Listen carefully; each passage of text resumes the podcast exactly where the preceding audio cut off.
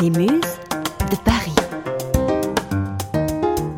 La radio de l'inspiration. Inspirez-vous, vous êtes sur les Muses. Muse de Paris. Les Muses de Paris. Bonjour.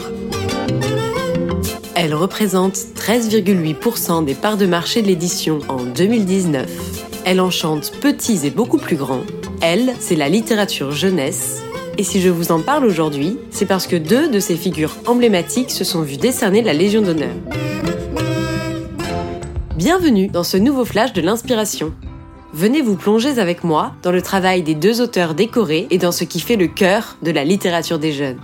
La première personne à avoir été récompensée de la Légion d'honneur est Bernadette Després. Il s'agit là de l'illustratrice des BD Tom Tom et Nana. Elle a été décorée de la Légion d'honneur pour ses 56 ans de service à la France et, disons-le clairement, pour nous avoir fait bien marrer. Enfin moi en tout cas. Bernadette Després m'a régalé de ses dessins rebondissants, racontant les aventures très franchouillardes de ce frère et de cette sœur farceurs et turbulents.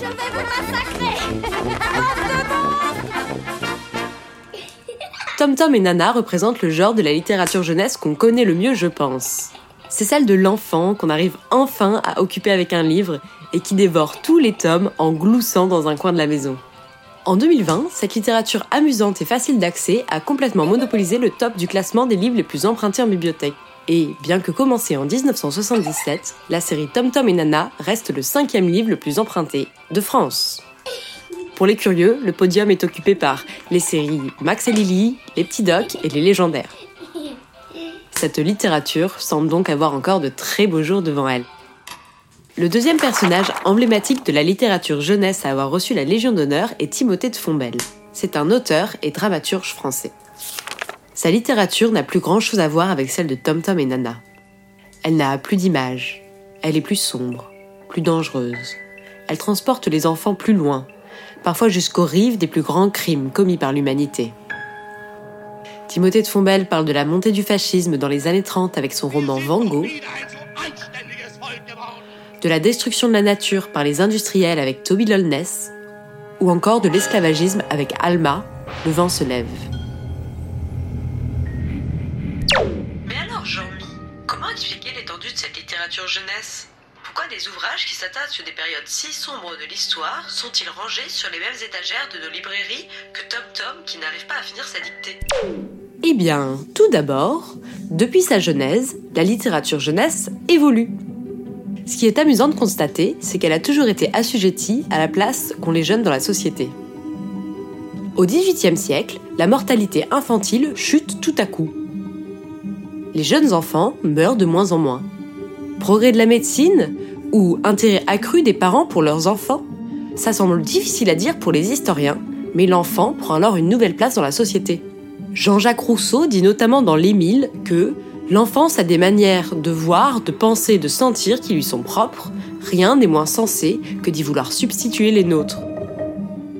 C'est quelque temps après, en 1856, que la première collection éditoriale pour la jeunesse est née, la Bibliothèque Rose. La littérature jeunesse est devenue un genre littéraire à part entière et un vrai secteur éditorial. J'avais pris ça à la bibliothèque pour me distraire le soir. Ça, c'est distrayant. Ça ne vous arrive donc jamais de lire? Ensuite, la littérature jeunesse connaît un nouvel essor quand elle rencontre l'adolescent. Cet être nouveau doit aller à l'école de plus en plus tard au fil des lois votées durant le XXe siècle. Il est de moins en moins mobilisé pour la production industrielle depuis le taylorisme et l'automatisation des machines. Rentable à souhait, l'adolescent est presque un adulte, il n'a pas de responsabilité particulière du type famille, travail, et il a beaucoup de temps libre pour se divertir. Je sors. Où ça? Dehors. Alors, comme le feront ensuite les jeux vidéo et les séries télé, la littérature jeunesse s'est emparée de ce temps libre. Avec l'adolescent, elle donne naissance à un nouveau bébé, le young La adulte. littérature young adulte. Young adulte, young adulte. beaucoup euh, de littérature young adulte. Le terme signifie jeunes adultes en anglais et est bien sûr marqué par l'hégémonie de la culture américaine de la fin du XXe siècle. Vous n'y couperez pas. On en parlera. Le phénomène littérature jeunesse s'accélère largement grâce à la saga Harry Potter dans les années 1990.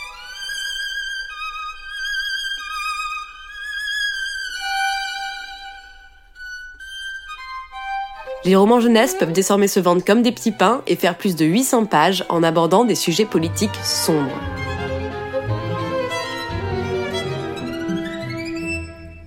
Comme on l'a vu avec Timothée de Fombelle, J.K. Rowling ne symbolise-t-elle pas, elle aussi, la montée du fascisme avec Voldemort et ses mange-morts?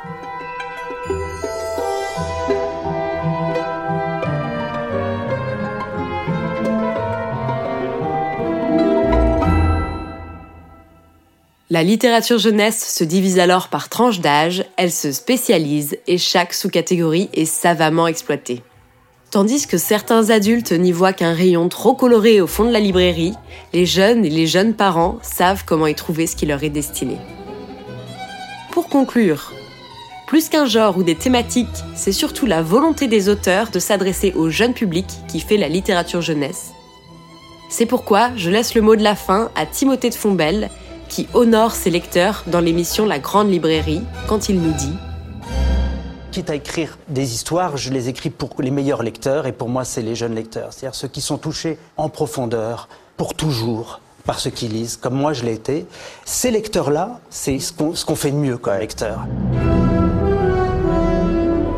À très bientôt, les Muses de Paris. N'hésitez pas à nous rejoindre sur Facebook, Instagram ou LinkedIn pour être toujours plus inspirés.